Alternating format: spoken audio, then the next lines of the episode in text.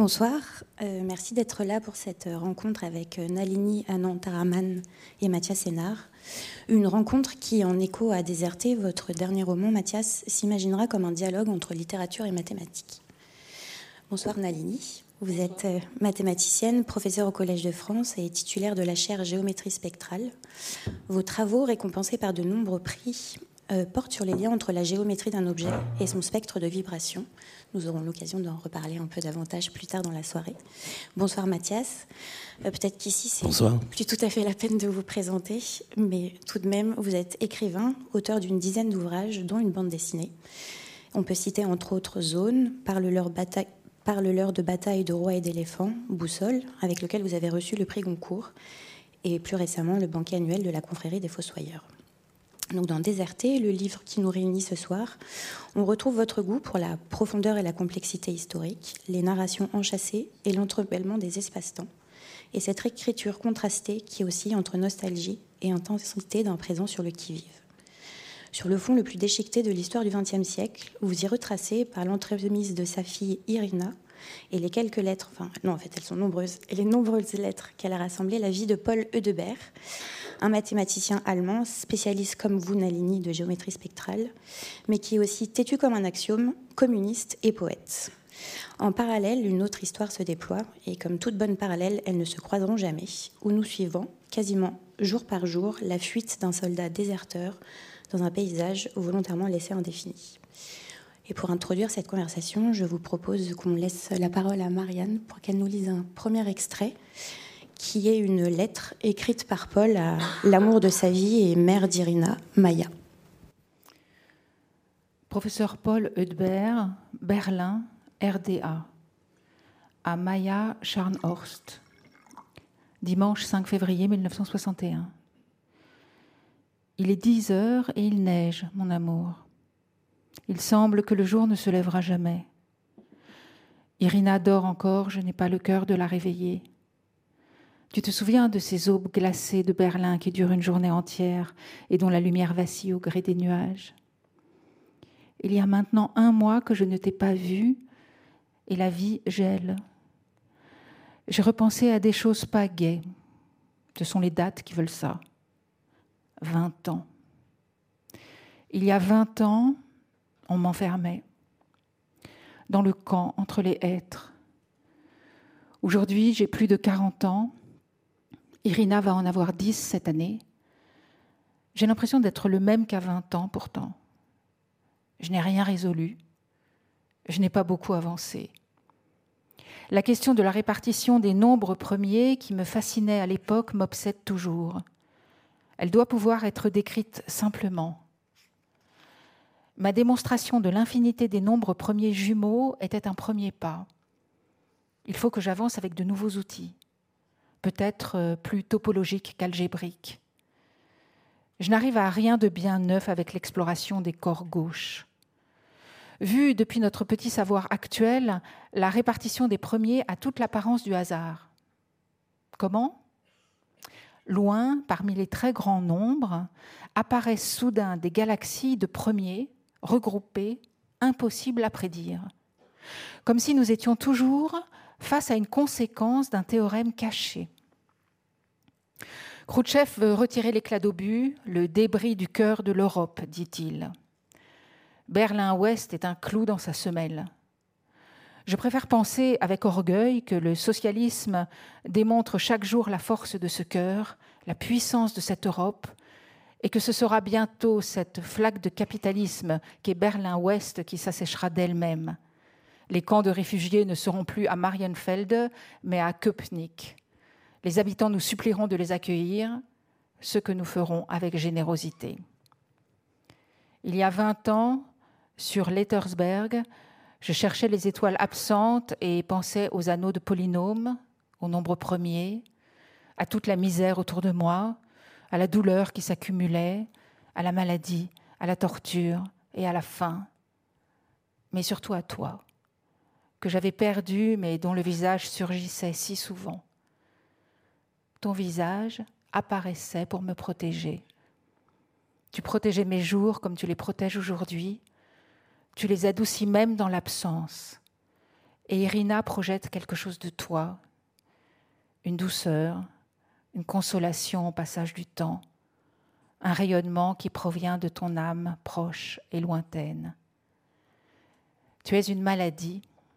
Ma passion à la maladie de l'infini, mon amour, ne peut s'écrire autrement que par ton nom. Il n'y a pas d'autre façon de désigner l'amour. Te nommer. Reviens-moi vite, Paul. Merci beaucoup. Euh, Nalini, je voulais vous poser une première question parce que la figure du mathématicien revient de temps en temps dans euh, la culture et les objets culturels. Peut-être moins souvent que les écrivains et les artistes, mais en tout cas, euh, là, il y a un film qui vient de sortir qui en parle, et puis évidemment le livre de Mathias. Je me demandais ce que vous pensiez de ces représentations et si vous vous y retrouviez. assez souvent, ce qui est un petit peu décevant pour nous dans ces représentations, c'est ce qui est dit des mathématiques, on, sent qu'il y a une intervention extérieure euh, et qu'il y a des phrases qui ont été un petit peu euh, calquées. Euh, donc là, je n'ai pas vu hein, le, film récent. je, compte aller le voir et je sais qu'il y a une, une collègue qui s'est beaucoup investie pour justement pour pour donner une crédibilité mathématique. Ce qui m'a frappé, c'est vrai, dans le livre de Mathias, c'est que j'ai eu l'impression à la fois qu'il n'était pas mathématicien, on voit que quand même c'est pas, mais qu'il y a une familiarité euh, avec les mathématiques. Et voilà, j'ai envie d'en savoir un petit peu plus euh, sur d'où lui vient cette familiarité avec les mathématiques, parce que il parle de manière euh, parfois assez développée des théories euh, de Paul. Il lui fait démontrer cette conjecture des nombres premiers jumeaux qui n'est pas résolue en réalité. Hein. Euh, il lui fait démontrer cette conjecture bah, au plan de Buchenwald. Euh, et, puis, il lui fait aussi inventer des nouvelles théories qui n'existent pas. ça, le lecteur euh, non averti le sait peut-être pas, mais il y a certaines des théories de Paul qui, en fait, n'existent pas. Et, euh, mais c'est crédible. Ça, voilà, ça m'a intrigué. oui, mais c'était un peu tout l'intérêt pour moi de faire de Paul un, mathématicien, à part un intérêt, disons, esthétique euh, qui a vraiment à voir avec euh, la construction du livre, le, personnage de Paul, son rapport au monde, à ce que c'est que l'histoire du XXe siècle. Il y avait aussi à la base, dans, tous les personnages de romans, je pense qu'il y a toujours un peu, un peu de l'auteur. Et c'est vrai que euh, quand j'étais adolescent, j'ai j'ai eu un peu une passion mathématique euh, qui, a, failli déboucher sur le fait que j'aille à l'université pour, euh, pour poursuivre des études de maths. Et ça m'a jamais vraiment quitté. C'est-à-dire que même si je l'ai pas fait, hein, finalement, j'ai étudié euh, l'arabe et le persan pour des raisons d'ailleurs un peu liées au hasard. C'est que j'avais quand même le désir de voyage et la volonté de, découvrir le monde, le goût du départ. Et si j'étudiais les mathématiques, à l'époque, il y avait une espèce de carte universitaire qui faisait que si je voulais étudier les mathématiques, j'allais à l'université de Poitiers, qui se trouvait à, à 40 km de chez moi. Donc c'était pas ouais 50 allez peut-être donc c'était pas vraiment les grands voyages dont je rêvais hein, euh, et même si j'aurais sans doute parcouru d'autres d'autres espaces mais donc je me suis décidé pour euh, au moins quelque chose qui puisse m'amener jusqu'à Paris d'abord, dans un premier temps, qui était l'arabe et le persan, puisque les langues orientales étaient exclues de ce système de cartes euh, universitaires. Donc voilà, j'ai préféré étudier euh, l'arabe et le persan. Et surtout à, ce moment-là, en fait, j'ai eu une, adolescence assez compliquée, assez solitaire. Et, j'étais vraiment un nerd terrible. Et donc, je, me passionnais pour l'informatique et la programmation. Et à cette époque-là, on était euh, obligé de, découvrir des notions mathématiques euh, pour soi, qu'on vous prenait pas du tout à l'école, euh, des mondes. Et j'ai appris assez vite qu'on pouvait bah, finalement découvrir les mathématiques à travers des textes, des livres, et pas forcément en attendant comme ça la suite un peu logique des programmes scolaires. Et quelque chose qui était assez indispensable à l'époque si on voulait euh, euh, programmer les, microprocesseurs absolument aujourd'hui obsolètes et, ridicules de, de l'époque, c'était des choses comme l'algèbre de Ball, c'était voilà, des questions liées à, des langages formels de, de, programmation qui étaient extrêmement mathématiques encore à l'époque. Et donc ça, c'était voilà, c'est comme ça que je j'ai su un peu me documenter en, matière mathématique et c'est une curiosité qui m'a jamais quitté. Et même quand j'étais euh, donc bien plus tard euh, étudiant en thèse euh, en arabe et en littérature au Moyen-Orient, j'avais la chance de, de fréquenter euh, des chercheurs en histoire des sciences, et notamment un chercheur en histoire des mathématiques, qui m'a redonné goût justement à ces mathématiques euh, euh, par l'intermédiaire des, savants médiévaux arabes et, persans qui écrivaient en, arabe à l'époque, que sont qui, font une apparition dans le, dans le livre, comme l'immense Omar Khayyam ou Nasiruddin Toussi. Donc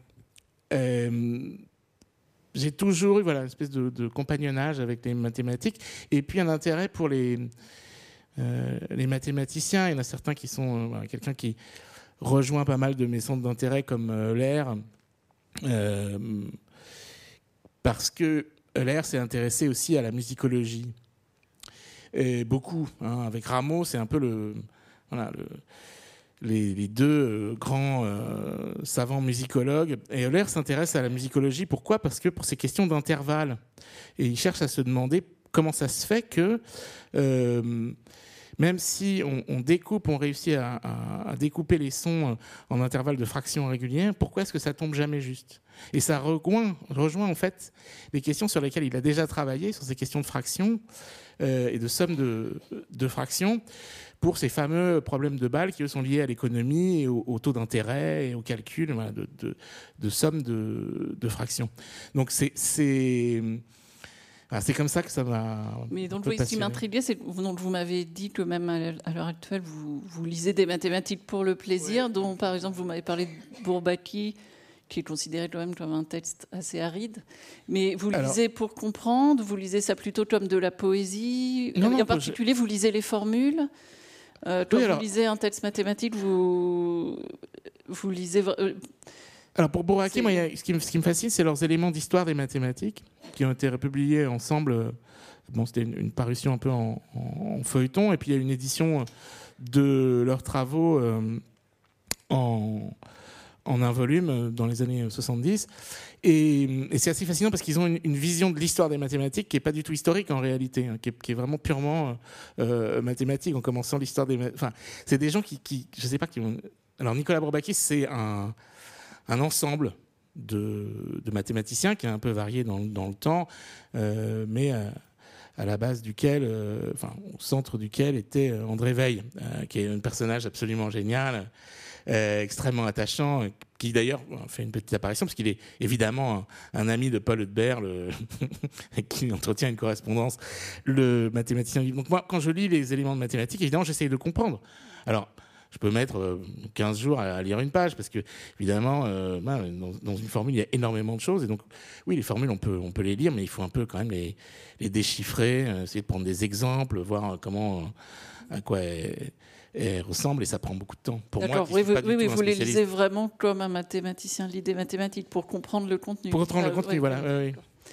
Non, parce que je demandais parce qu'au Collège de France, on a parfois un petit nombre d'auditeurs qui viennent écouter des mathématiques, mais comme si c'était presque de la poésie ou de la musique, mais sans, sans attacher un sens. Alors, euh. je ne cacherai pas qu'il y a un moment où, euh, si, on, si on va trop vite, euh, ça devient plus qu'une forme de musique, ouais, un peu un, peu entraînante dans laquelle on se perd. Parce que on dit les mathématiques, mais il y a tellement de sujets extrêmement différents euh, à l'intérieur de cet ensemble que oui, moi, à mon niveau euh, tout à fait microscopique, je peux arriver à suivre sur certains sujets très précis parce que je les ai justement un peu étudiés et d'autres me sont complètement obscur et, j'y comprends rien. Vous vous posiez aussi euh, une question, Nalini, c'est euh, qu'on lise les mathématiques comme un mathématicien ou comme de la poésie. Si on pouvait, euh, si ces textes laissaient percer quelque chose de, des états d'âme de leur auteur. Et en fait, j'aimerais bien vous poser les questions à vous deux. Est-ce que quand vous lisez tes mathématiques, euh, vous sentez quelque chose de la personnalité de la personne qui l'a écrit Ça, c'est une excellente question. Euh, alors, ça dépend de, qui, ça dépend de, de quoi, pour moi. Si c'est vraiment un article extrêmement condensé sur un aspect très pointu de quelque chose, bah là, euh, la personnalité est un peu effacée par les, par les, symboles et les formules. Mais il y a aussi des gens qui quand même écrivent d'une façon plus plus lyrique. Euh, un des, des grands moments de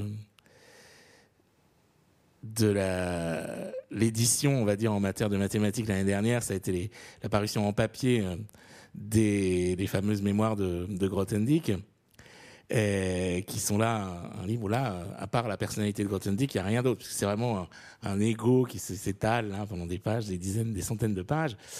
Donc après, je pense que les mathématiciens, ils sont souvent un peu entre les deux. Bah, Bourbaki, ils aimaient beaucoup faire des. C'était des gens euh, qui avait aussi un côté un peu potache, qui, qui s'amusait à inventer donc ce mathématicien et qui euh, voulait être un peu révolutionnaire dans leur discipline. Donc ils, ont aussi ce côté-là quand ils écrivent. Mais après, je ne saurais pas en dire plus. Et vous, Nalini? C'est-à-dire dans la manière d'écrire vraiment contemporaine, c'est une écriture assez standardisée qui vient aussi du fait que tout le monde s'est mis à écrire en anglais. Ce n'était pas le cas euh, il y a 20 ans. Hein. Il y a 20 ans, euh, il y avait encore euh, des articles écrits en français, en allemand. Et, et, maintenant, tout le monde écrit en anglais. Donc, je pense, comme ce n'est pas notre langue maternelle, ça standardise un peu la langue. si on lit des textes même légèrement plus anciens, les, gens s'exprimaient un petit peu sur leur, sur effectivement leurs états d'âme au moment où ils avaient rencontré telle ou telle difficulté.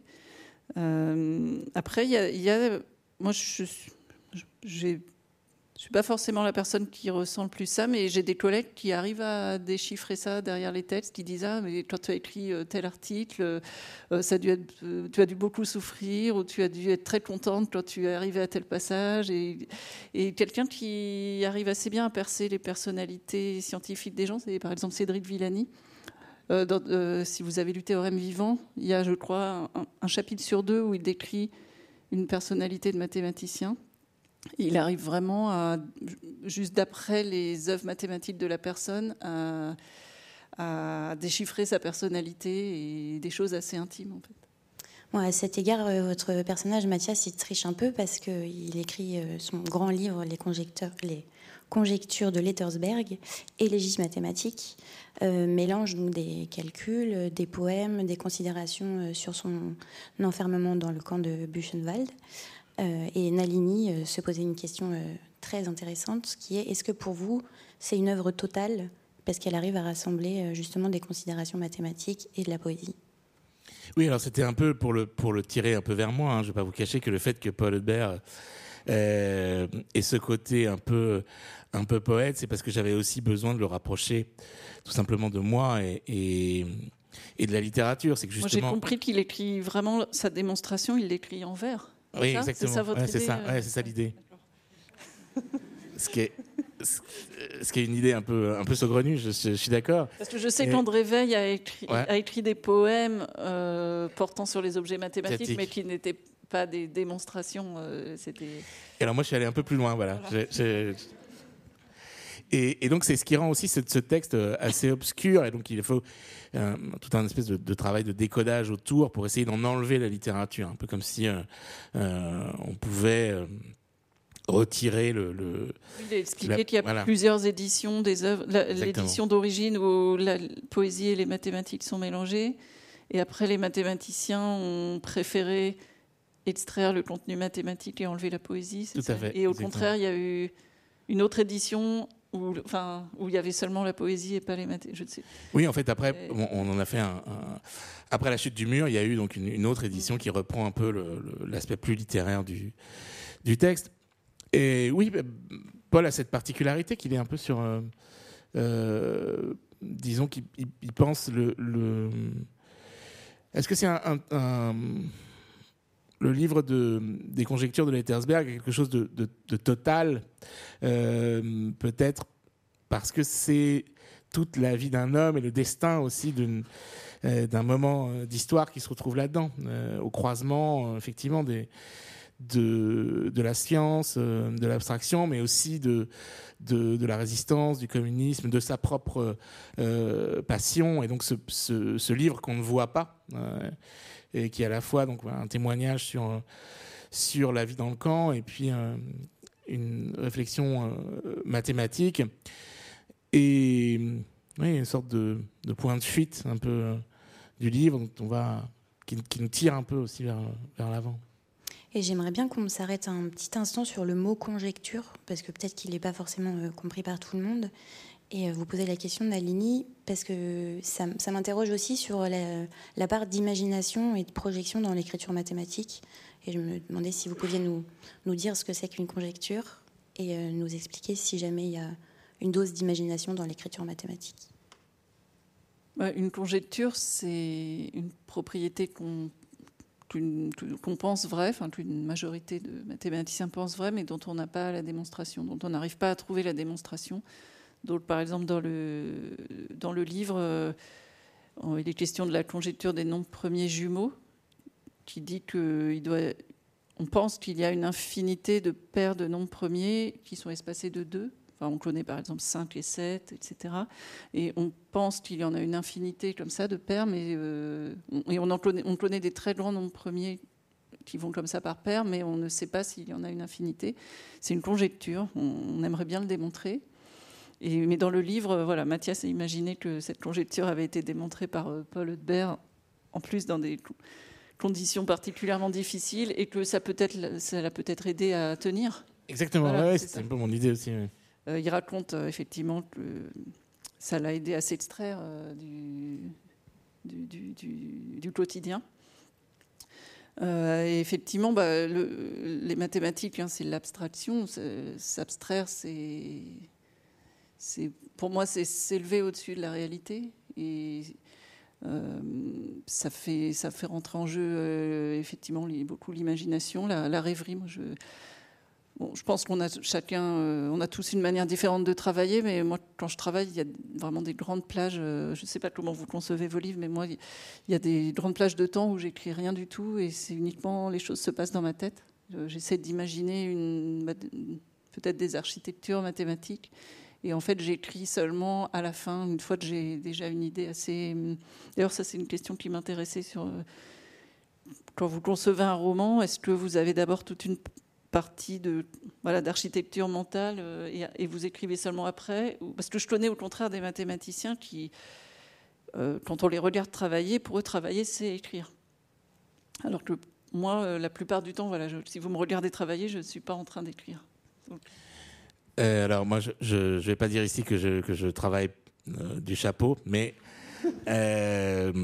non, disons qu'il y a deux moments en fait dans l'écriture d'un d'un livre, il y a ce moment justement de, de rêverie un peu où on imagine ce que le livre pourrait être et c'est là où se mettent en place justement euh, ces grandes questions d'architecture, de, de, personnages, de, de lignes de force, euh, des questions formelles aussi qui sont euh, qui sont pas simples. Et puis après, et donc on a une espèce de d'image mentale un peu du, du livre du début à la, fin Vous vous laissez une certaine liberté de la fin Non, non, non c'est du début à la fin, mais ça peut changer. Parce que justement, il y a, dans la phase de l'écriture, là, on va se confronter au problème réel. Euh, et, on dit ah mais oui mais ça j'avais imaginé ça comme ça mais ça marche pas en fait parce que telle telle telle ou telle raison soit liée à la langue tout simplement soit liée euh, à l'architecture même du livre à des questions d'équilibre de, de renvoi d'une partie à l'autre du texte par exemple ou de personnages dont on se rend compte que pour leur cohérence interne mais non je peux pas lui faire dire ça ou, ou ça m'emmènerait trop loin il faut que j'explique trop de choses donc tout ça un peu se transforme euh, au moment d'écrire. Et même la fin, cette fin qu'on avait imaginée, dont on avait rêvé, et que même parfois on, a écrit, puisque moi ça m'arrive très souvent de commencer un livre par la fin, d'écrire les dernières pages pour avoir une espèce d'endroit euh, vers lequel me diriger, bah, cette fin, elle peut être tout à fait modifiée au, cours de l'écriture du texte. Donc c'est, euh, Oui, donc ça, ça me fait un petit peu penser à la manière. Je pense que c'est quand même deux modes d'écriture très différents, mais c'est vrai que ça me fait un petit peu penser à la manière dont j'écris des mathématiques, au sens où je commence vraiment à écrire seulement une fois que j'ai une idée que je pense qu'il y aura une fin. Et pour moi, la fin, ça veut dire une démonstration complète, enfin, c'est-à-dire une mm. construction complète. Et je commence rarement à écrire avant. Et bon, j'ai eu des, un petit peu des, discussions avec des étudiants en thèse qui me disaient que ça leur convenait pas du tout comme manière de faire, que eux, ils avaient au contraire besoin d'écrire de manière linéaire et qu'ils euh, avaient besoin de construire chaque euh, partie de l'article. Ils avaient besoin d'avoir écrit la partie précédente pour l'écrire, alors que voilà, moi, j'imagine d'abord les choses en entier dans ma tête et je commence à écrire après quand j'ai l'impression de savoir où je vais. Même si au fur et à mesure que j'écris, euh, bah, il peut y avoir euh, des, choses qui ne se passent pas du tout comme je pensais. Mais il y a aussi cette, euh, cette école d'écrivains qui, justement, le livre, qui découvre un peu le, le livre en l'écrivant. Au fur et à mesure. Ouais, je sais que j'ai des, des, camarades qui, qui fonctionnent comme ça.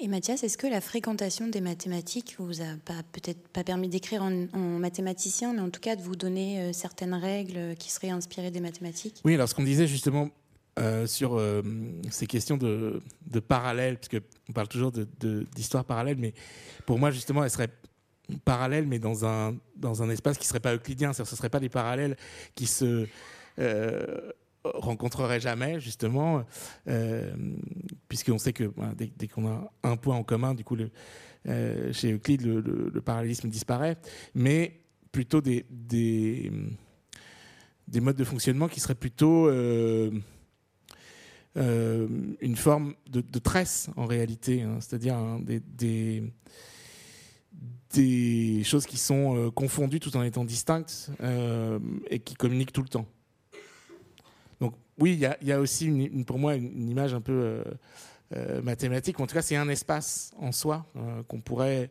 décrire d'une façon un peu. Mais il me semble que dans une interview que j'ai vue sur Internet, vous disiez quand même qu'au départ, vous étiez parti de l'histoire du déserteur. Non. Non, c'est le contraire. Non, c'est le contraire. D'accord, j'avais compris.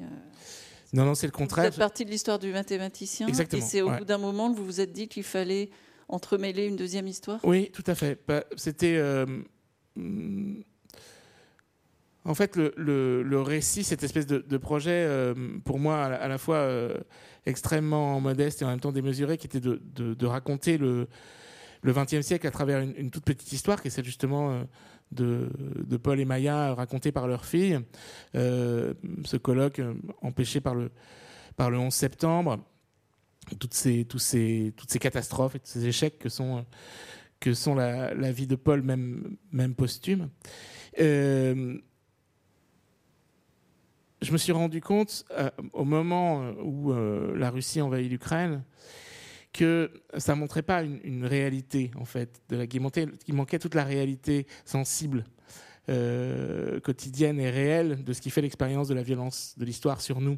Ce rapport entre collectif d'un côté et individuel de l'autre. Vous vouliez montrer de la violence. Euh, euh, vous trouviez que l'histoire du mathématicien seul ne montrait pas assez Non, elle montrait pas un peu ces deux rapports justement entre euh, l'individuel et le collectif et comment est-ce que les, les, deux sont toujours à l'œuvre tout le temps. Ils sont inséparables sans, sans être pour autant réductibles l'un à l'autre. Et donc c'est pour ça que la deuxième histoire est apparue. Je vous propose qu'on aille de l'autre côté de la tresse avec un deuxième extrait qui concerne plutôt le déserteur, justement.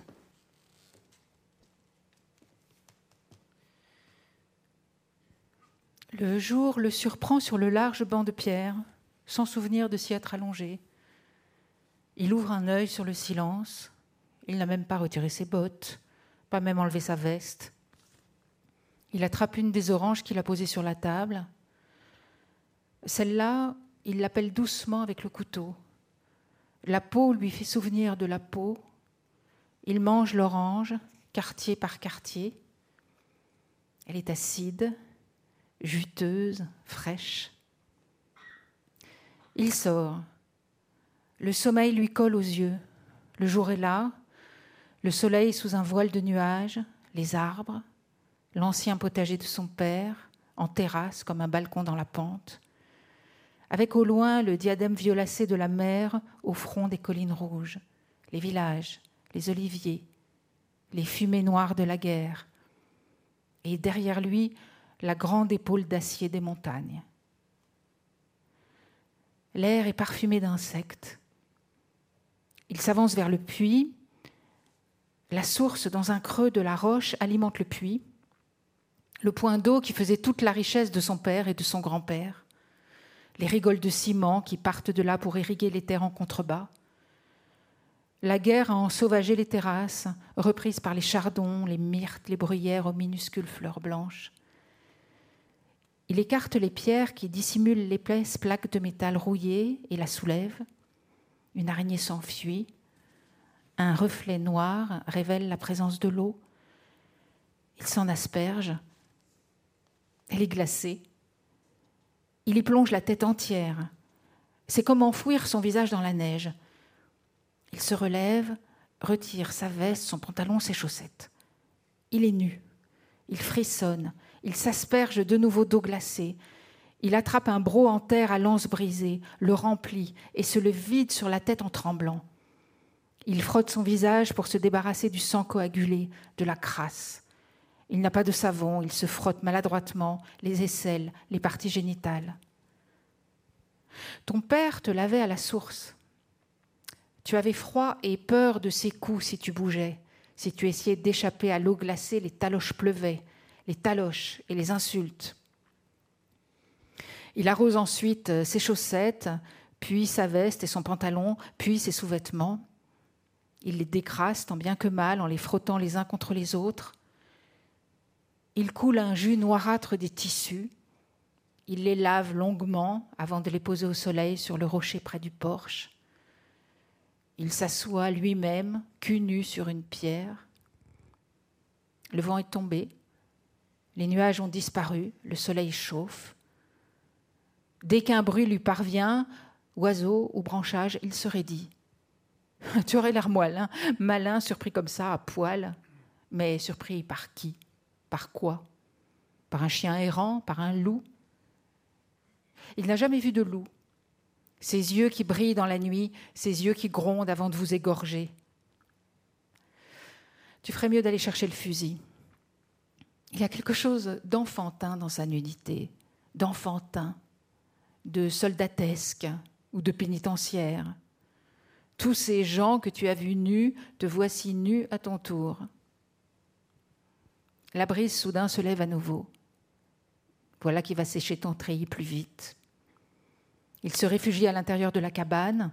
Il aimerait trouver un morceau de miroir pour s'observer, mais il n'y a rien dans les grands coffres du banc Juste un peu de vaisselle, une vieille bassine en fer blanc, un almanach d'avant-guerre au coin mangé par les rongeurs, quelques outils rouillés, aucune trace de passage récent. Il en profite, toujours nu, pour vider le sac à dos, la boîte de cartouches, la gourde vide, les pansements.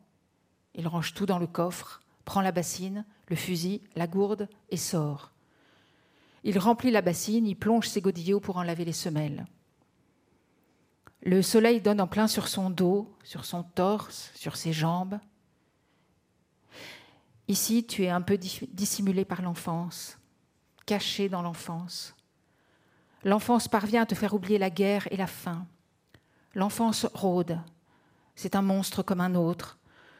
Tu t'allonges sur la chaleur de la grande pierre plate du seuil. Il réussit à fermer les yeux sans qu'apparaissent des visages torturés, aux bouches sanglantes et aux yeux cernés ton corps, après l'eau, après le soleil, perd l'odeur électrique de graisse et de sang que la guerre lui a donnée. Haut dans le ciel, les oiseaux et les avions tournent. Ils ne te voient pas. Pourrait-il les atteindre avec le fusil?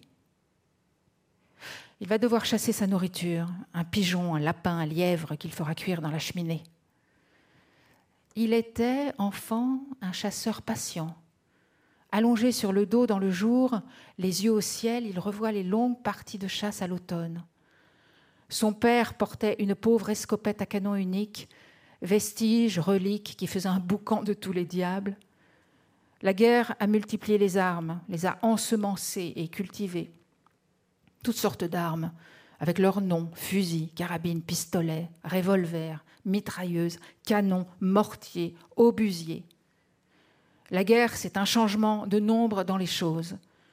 Les noms qui apparaissent, une soudaine vibration dans l'air, un écouvillon en acier, une fiole d'huile minérale, une douleur, une perte, une peur, un contact involontaire avec le monde du projectile et de la blessure, le monde incertain de la douleur, de l'exil et de la perte, le monde atone du kaki, du marron et du gris, le monde sauge de la sueur, de l'effroi et du cri. Ses mains sont toutes pleines de cales et de durillon, les traces du manche en bois et du tuyau de plomb. Il se lève soudain, s'accroupit. Il a entendu un bruit, plusieurs bruits secs, crépitements proches, des pas. Il attrape son arme. Merci beaucoup. Euh, Nalini, vous faisiez euh, remarquer que la figure du déserteur euh, valait peut-être tout aussi bien pour cet homme qui fuit la guerre que pour Eudebert, le rêveur mathématicien communiste. Vous parliez tout à l'heure de l'abstraction. Est-ce que vous, c'est quelque chose que vous craignez en tant que mathématicienne d'être peut-être trop dans le ciel des idées? Peut-être. Enfin, effectivement, je pense que les, les mathématiques sont un moyen un petit peu de prendre une distance par rapport à à la réalité. Euh, je ne sais pas si je le crains, enfin, plutôt je le cherche, mais parfois je me reproche de, le chercher. Euh, parfois, voilà, je me dis qu'il faudrait aller peut-être plus au contact euh, de la réalité, mais après, finalement, ce qu'on constate, c'est que les mathématiques, même, même si elles sont peut-être la, science la plus abstraite, finalement, se retrouvent toujours de manière inattendue au contact de la réalité. Mais disons que c'est vrai que les mathématiciens ne cherchent pas forcément ce contact direct, c'est plutôt un contact euh, qui se fait euh, de manière indirecte.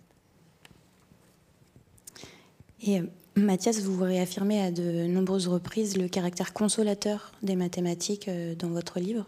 Je crois que c'est quelque chose qui vous a beaucoup touché, Nalini. Est-ce que vous, pouviez, vous pouvez nous en parler un peu? Oui, c'est vrai que bah, ça c'est un peu de, c'est de la fiction, de l'imagination, mais c'est sûr que pour Paul Hudbert, euh, dans son rapport aussi, euh, une espèce de, transmission maternelle, euh, avec une mathématicienne qui n'est pas sa mère, mais qui lui transmet quand même le, goût, le désir de, des mathématiques, et puis une espèce de, oui, de, de refuge, un peu, une forme de de tendresse mathématique, cet espace dans lequel euh, finalement peut-être malgré justement euh, la violence de, sa vie quotidienne, il, retrouve voilà, un peu euh, ce moment de l'enfance et de tendresse. Est-ce que les, mathématiques sont peut-être un refuge dans ce sens-là aussi pour lui, en tout cas?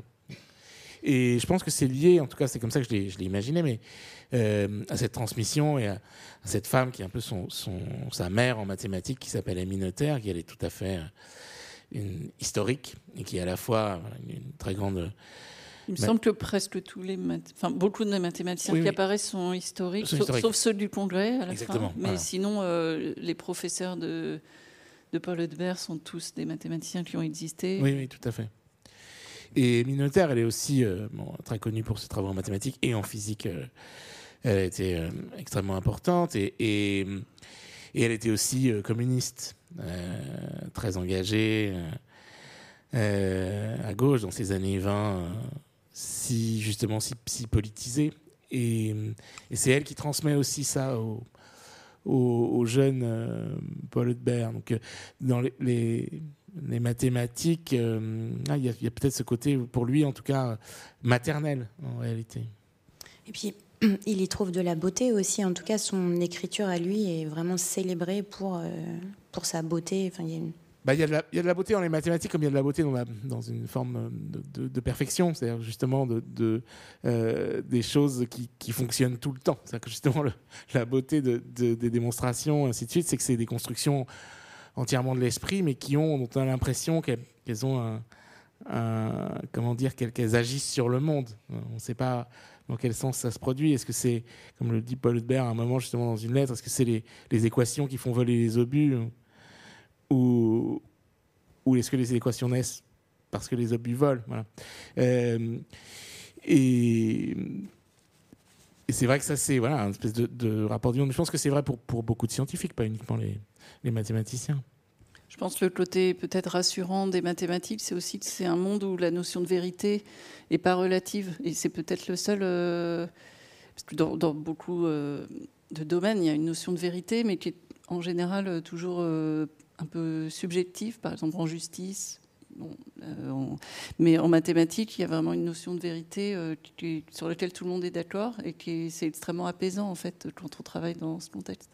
Oui, c'est un monde stable, alors que, en tout cas, dans le livre, le monde euh, autour est complètement en train de se déchiqueter à plusieurs reprises même. C'était une question aussi, pourquoi vous avez souhaité entremêler cette histoire de mathématicien avec peut-être toutes les violences les plus terribles du XXe siècle?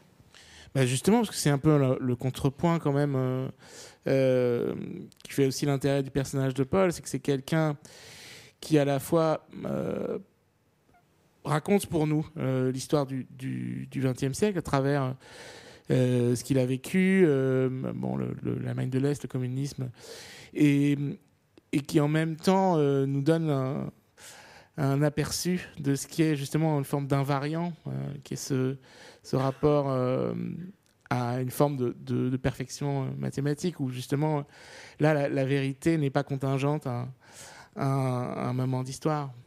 Et puis il y a l'amour aussi, parce que c'est son, enfin son amour pour Maya, il est aussi stable que son amour des mathématiques. Oui, bien sûr, oui, tout à fait.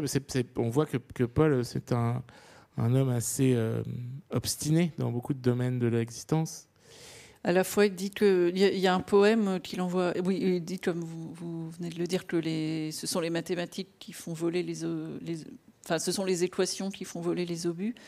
Et d'un autre côté, euh, ça, je ne sais pas si beaucoup de lecteurs vont le repérer, mais dans ses lettres d'amour à Maya, il y a des, plein de petits jeux de mots mathématiques. C'est-à-dire qu'il y a des mots de la vie quotidienne, mais qui sont aussi des objets mathématiques, comme le mot corps, anneau, il arrive aussi à recaser euh, invariance du domaine, je crois. Et ça, c'est des jeux de mots un petit peu privés quand même. Euh, voilà, je ne sais pas si. Mais, mais en fait, dans, dans ses lettres, il, dans les compliments qu'il adresse à Maya, il y, a des, il y a des petits jeux de mots mathématiques un peu partout. Bah, oui, c'est-à-dire qu'il fallait l'imaginer comme un mathématicien, donc c'était aussi penser sa, sa façon de, de, de parler, d'être au, au, monde. Voilà. Donc ça, c'était. Euh, oui, c'est vrai que j'avais pas penser. Enfin, si, je me doutais bien qu'il y aurait des mathématiciens qui reconnaîtraient les. je pense que la plupart des lecteurs ne euh, repéreront pas ça. Pas ça, non, effectivement. Et vous, disiez que vous aviez besoin d'une expérience de la violence par le corps et que c'était la raison pour laquelle vous aviez euh, créé cette tresse. Euh, je m'interrogeais sur le fait que la géographie de la guerre dans laquelle le déserteur est pris, elle reste très indéfinie. Et je me demandais pourquoi vous aviez fait ce choix. En fait, au départ, elle n'était pas tant que ça. Euh, j'avais vraiment décidé d'un lieu, d'un temps précis. Et ça ne me convenait pas parce que justement, ça ne s'opposait pas assez finalement euh, euh, à ce qui se produisait chez Paul Hudbert. C'est que je racontais vraiment deux histoires. Et, et donc ça ne fonctionnait pas dans, mon idée. Donc je me suis dit non, ça ne peut pas être vraiment euh, deux histoires avec euh, deux géographies euh, différentes, deux temps qui communiquent ou pas. Donc j'ai préféré retirer un peu, dénoter tout ce qui, se passait du côté du, déserteur et, de la jeune femme pour laisser un, tout ce qu'on reconnaît, ce sont des sensations des plantes, des, des paysages, une, une, réalité extrêmement sensible, mais qui passe pas par le nom propre. Et le domaine du nom propre, c'est le domaine de l'autre côté, du côté de, chez Paul. Vous disiez aussi que la douceur euh, et la consolation en mathématiques étaient euh, une question de transmission, en tout cas entre euh, Émilie Notaire et Paul, mais aussi entre Paul et sa fille. Et il y a une petite histoire qu'elle aime beaucoup qu'on lui raconte quand elle est petite. Et c'est le troisième extrait que Marianne Denicourt va nous lire.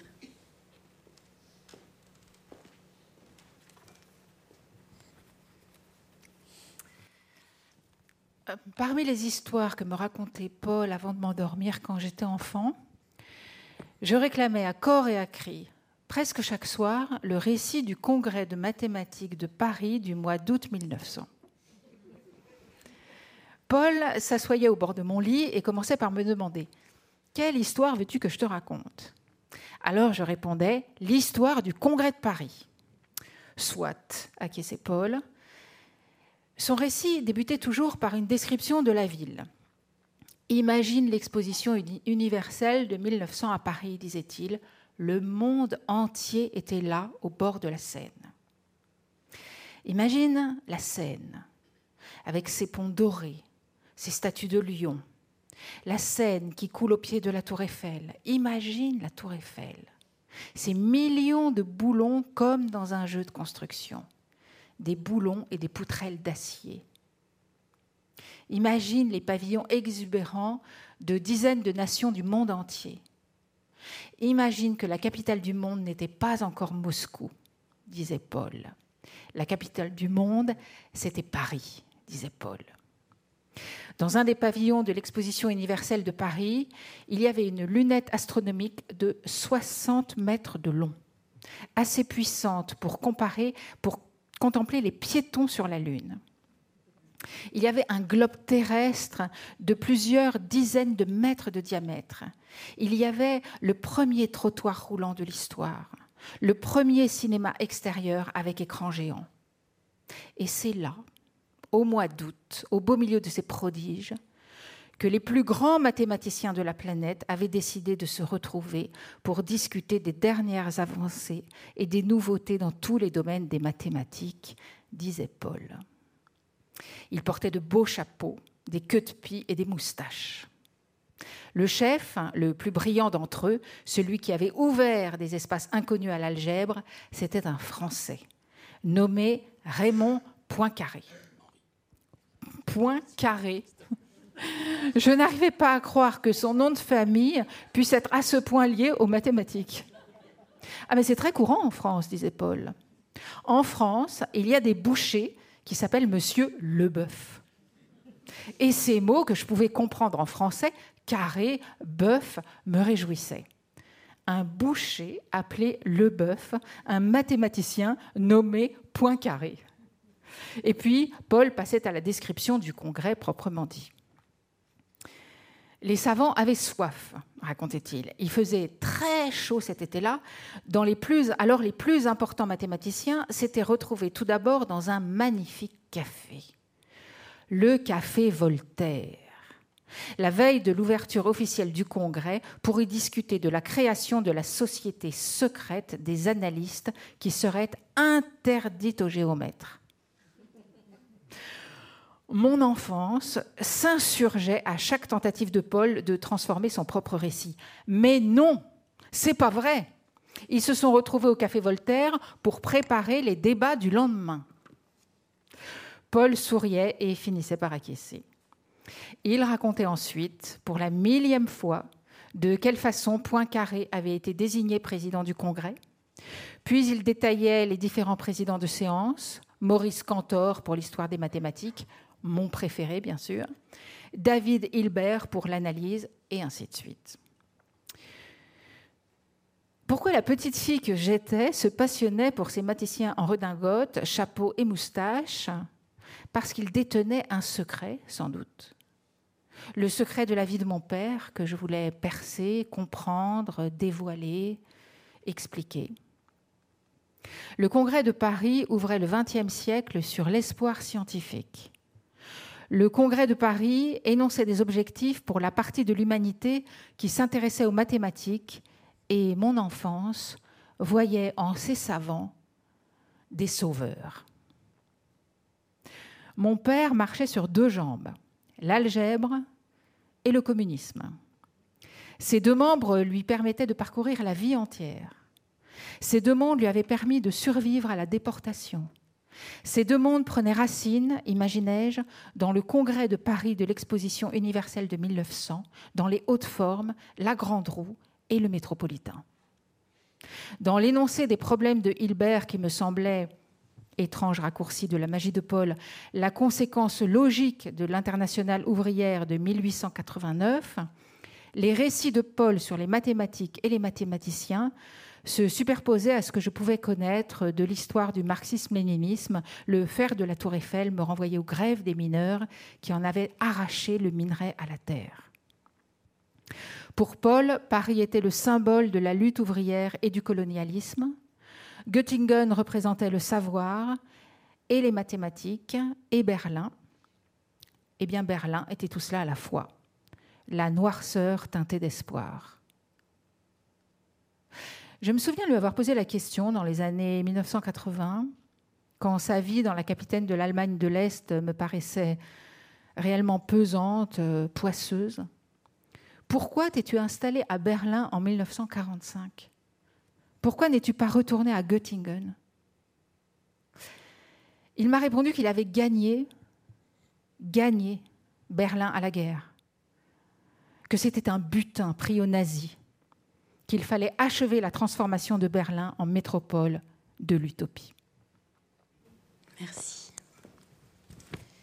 Euh, Irina va finir par devenir euh, historienne de l'art, euh, de l'art, de mathématiques, pardon, n'importe quoi. De, l'art mathématique, pardon. Et, et ce souvenir est très important peut-être dans sa construction. Je me demandais si vous, Nalini, il y avait des souvenirs comme ça d'enfance qui vous ont mené à, devenir la grande mathématicienne que vous êtes. Je ne vais, pas avoir un récit très très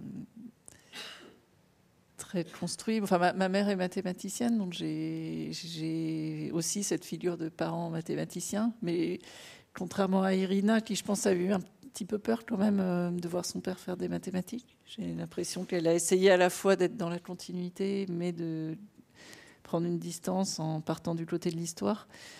Euh, voilà, moi, au contraire, euh, le fait d'être au contact avec ma mère mathématicienne m'a plutôt donné envie d'en faire. Euh, donc c'est peut-être voilà, c'est même si je voulais pas le dire quand j'étais adolescente, mais c'est peut-être quand même ça la source euh, de mon envie de faire des mathématiques. Déjà, de fait de savoir qu'on peut devenir mathématicien au XXe siècle ou au XXIe siècle, ce que la plupart des gens en fait ne savent pas. Hein. Euh, quand les gens nous demandent, nous parlent des mathématiques, en fait, beaucoup de personnes pensent que hum, c'est une science morte, un peu comme qui s'est arrêtée peut-être à la fin du 19e siècle. Donc moi déjà, euh, euh, parce que j'avais une maman mathématicienne, je savais que c'était une science encore vivante et qu'il y avait encore une recherche mathématique qui existait. Et vous, pensez que euh, cette, idée que les mathématiques seraient mortes est peut-être liée au fait qu'elles sont très associées aux promesses de la modernité, qui, on le voit dans, l'extrait qu'on vient de lire, ont aussi été trahies par les, les grandes catastrophes que le XXe siècle européen a vécues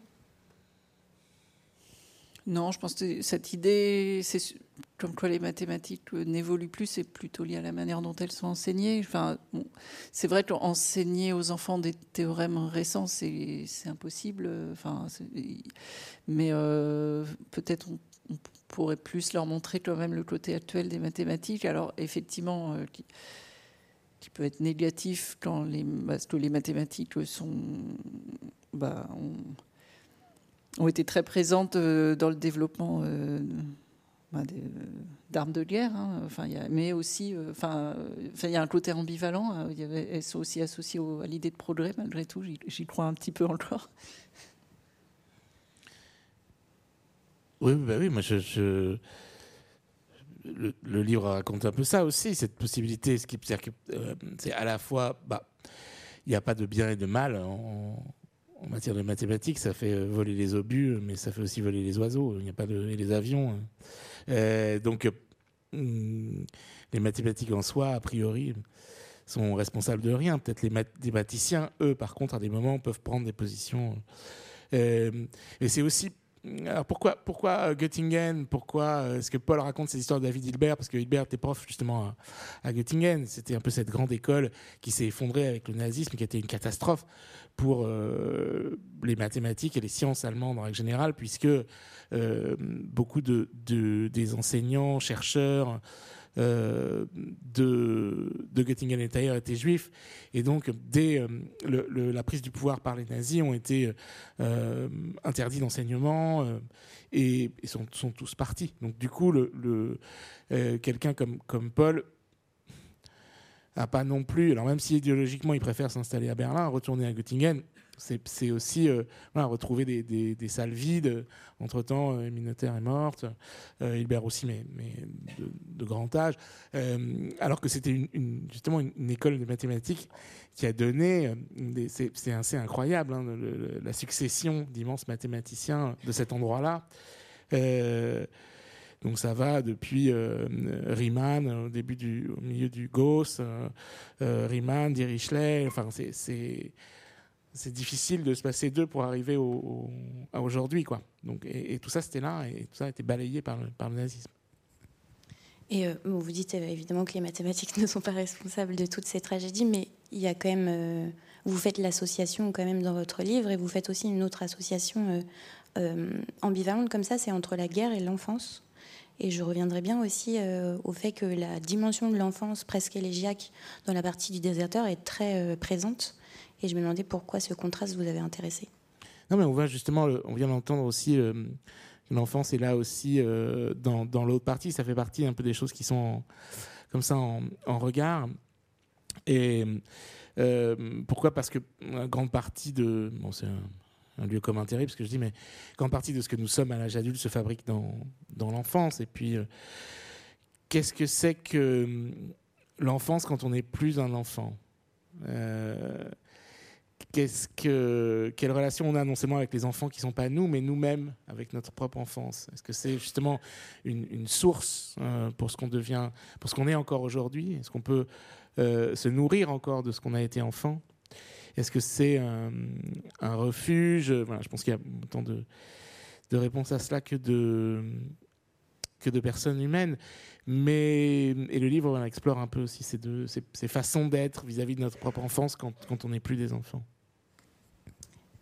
Ben, oui, finalement, euh, le seul personnage qui n'évolue pas beaucoup, c'est Paul lui-même. Et euh, d'ailleurs, euh, il reste très attaché au, principe du, communisme. Et il est.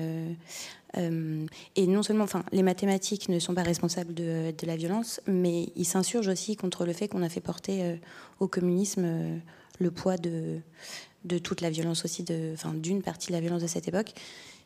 Oui, tout à fait, c'est vrai. Ben, beaucoup de militants communistes étaient comme ça, c'est-à-dire qu'à la fois, euh, euh, il était bien conscient, parce que c'est quelqu'un d'extrêmement, bon, qui a, souffert lui-même euh, la violence du totalitarisme, donc qui sait extrêmement bien ce que c'est, qui était tout à fait conscient de ce qui se produisait en RDA et en Union soviétique, mais qui n'abandonnait pas pour autant son militantisme, comme beaucoup de militants communistes ailleurs, et hum, qui se sont dit non, ça c'est temporaire, ça va aller mieux. Il faut attendre et, euh, on va finir par, par construire le, le, communisme réel. Mais même si on sent bien que, que Paul, quand même, euh, perd un peu de plus en plus espoir que ce jour arrive. Mais en fait, je n'ai pas réussi à poser tout à fait correctement ma question, je suis désolée. Euh, j'ai l'impression que quand il s'insurge euh, sur le fait que les idéologies ne sont pas responsables, on dirait qu'il prend autant la défense des mathématiques que du communisme. Oui, peut-être, euh, sans doute. pour lui, c'est un peu la même chose, c'est lui, quoi. Hein, comme dit, ces deux jambes, pour lui, c'est indissociable l'un de l'autre. Et dans le la construction socialiste, il y a aussi un rapport euh, euh, très fort à, la recherche, au savoir. Euh, c'était quelque chose d'extrêmement important, les instituts des sciences, de éduquer, transmettre, chercher, avancer. C'était extrêmement important pour que ce soit en Union soviétique ou dans ce qu'on appelait le, bloc de l'Est. C'était pas uniquement une affaire de concurrence avec l'Ouest, c'était aussi vraiment dans le, euh, leur programme quotidien. Même si étrangement, j'ai appris des choses assez, euh, assez fascinantes sur euh, l'organisation du savoir mathématique, notamment à l'époque. Et par exemple, à Berlin, il n'y avait pas. Parce qu'à l'époque, évidemment, pour travailler en mathématiques, il vous fallait quoi? Il vous fallait bon, des confrères, de quoi écrire, de quoi discuter, hein, et puis des, bibliothèques pour pouvoir lire les, les publications.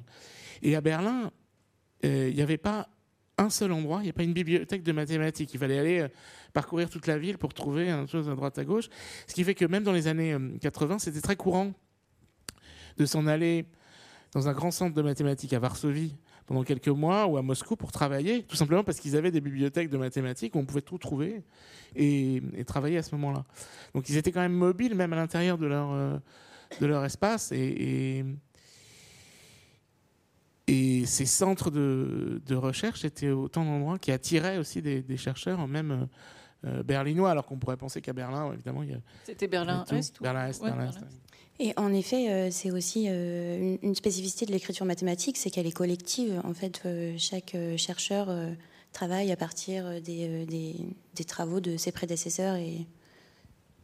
Oui, je pense que, par, exemple, à l'heure actuelle, les bibliothèques scientifiques ont tendance à disparaître, mais en mathématiques, on est assez conservateur à ce sujet-là parce qu'on continue, on continue à, utiliser des textes qui ont euh, une centaine d'années, 150 euh, années. Et en fait, euh, les contrairement à la biologie, par exemple, les nouvelles découvertes mathématiques n'annulent pas les découvertes précédentes. Elles se construisent dessus. Et donc, on, considère qu'on a toujours besoin de, des bibliothèques.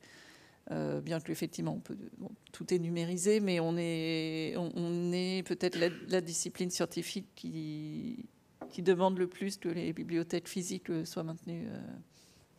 Et ce sera ma dernière question pour vous, Mathias. Est-ce que euh, l'écriture littéraire est aussi collective que l'écriture mathématique? Alors, c'est pas du tout de la même, du, même ordre, parce qu'il n'y a pas. On, on, rajoute pas euh, comme ça une pierre à un grand édifice comme, comme dans les, les maths, mais néanmoins, il y a aussi un. Peut-être si une question de, de lecture, au moins. Euh, de beaucoup de livres avant vous et puis un peu de ce qui vous environne. On est toujours quand même, Enfin, dans mon cas, moi, je, suis avant tout un lecteur, même avant d'être écrivain, bien avant. Et, hum, je lis toujours beaucoup plus de livres que j'en écris. Donc, euh, il y a quand même un rapport, euh, ce qui n'est pas le cas de tout le monde. Mais euh, quand même un rapport hum, à ce qui vous entoure toujours. Hein. Et, puis il y a des, espèces de fils qui se tracent dans l'air du temps, on ne sait pas pourquoi, hein. tout d'un coup, des choses qui se regroupent, des, livres qui, traitent du même sujet sans évidemment s'être absolument concertés, ou un film qui sort justement sur les questions aussi de, théorie des nombres, bon, notre, une autre conjecture, mais, mais néanmoins, voilà, qui, regroupe un, livre sans, évidemment, en ce moment, voilà, il y a une espèce de renouveau ou d'intérêt en France pour les mathématiques sans que j'ai pu deviner au moment où j'écrivais ça que ça allait se produire. Donc il y a aussi une espèce de d'air du temps. Pourquoi? Parce que on, participe quand même tous du même monde et de et de plus en plus, et c'est aussi difficile de s'en abstraire. Merci beaucoup à tous les deux. Merci beaucoup Marianne Denicourt pour la lecture. Euh, vous serez à la librairie et où des ouvrages sont disponibles et disponibles peut-être pour signer. Il fallait que je fasse cette petite annonce avant de vous remercier vous aussi. Merci beaucoup. Merci.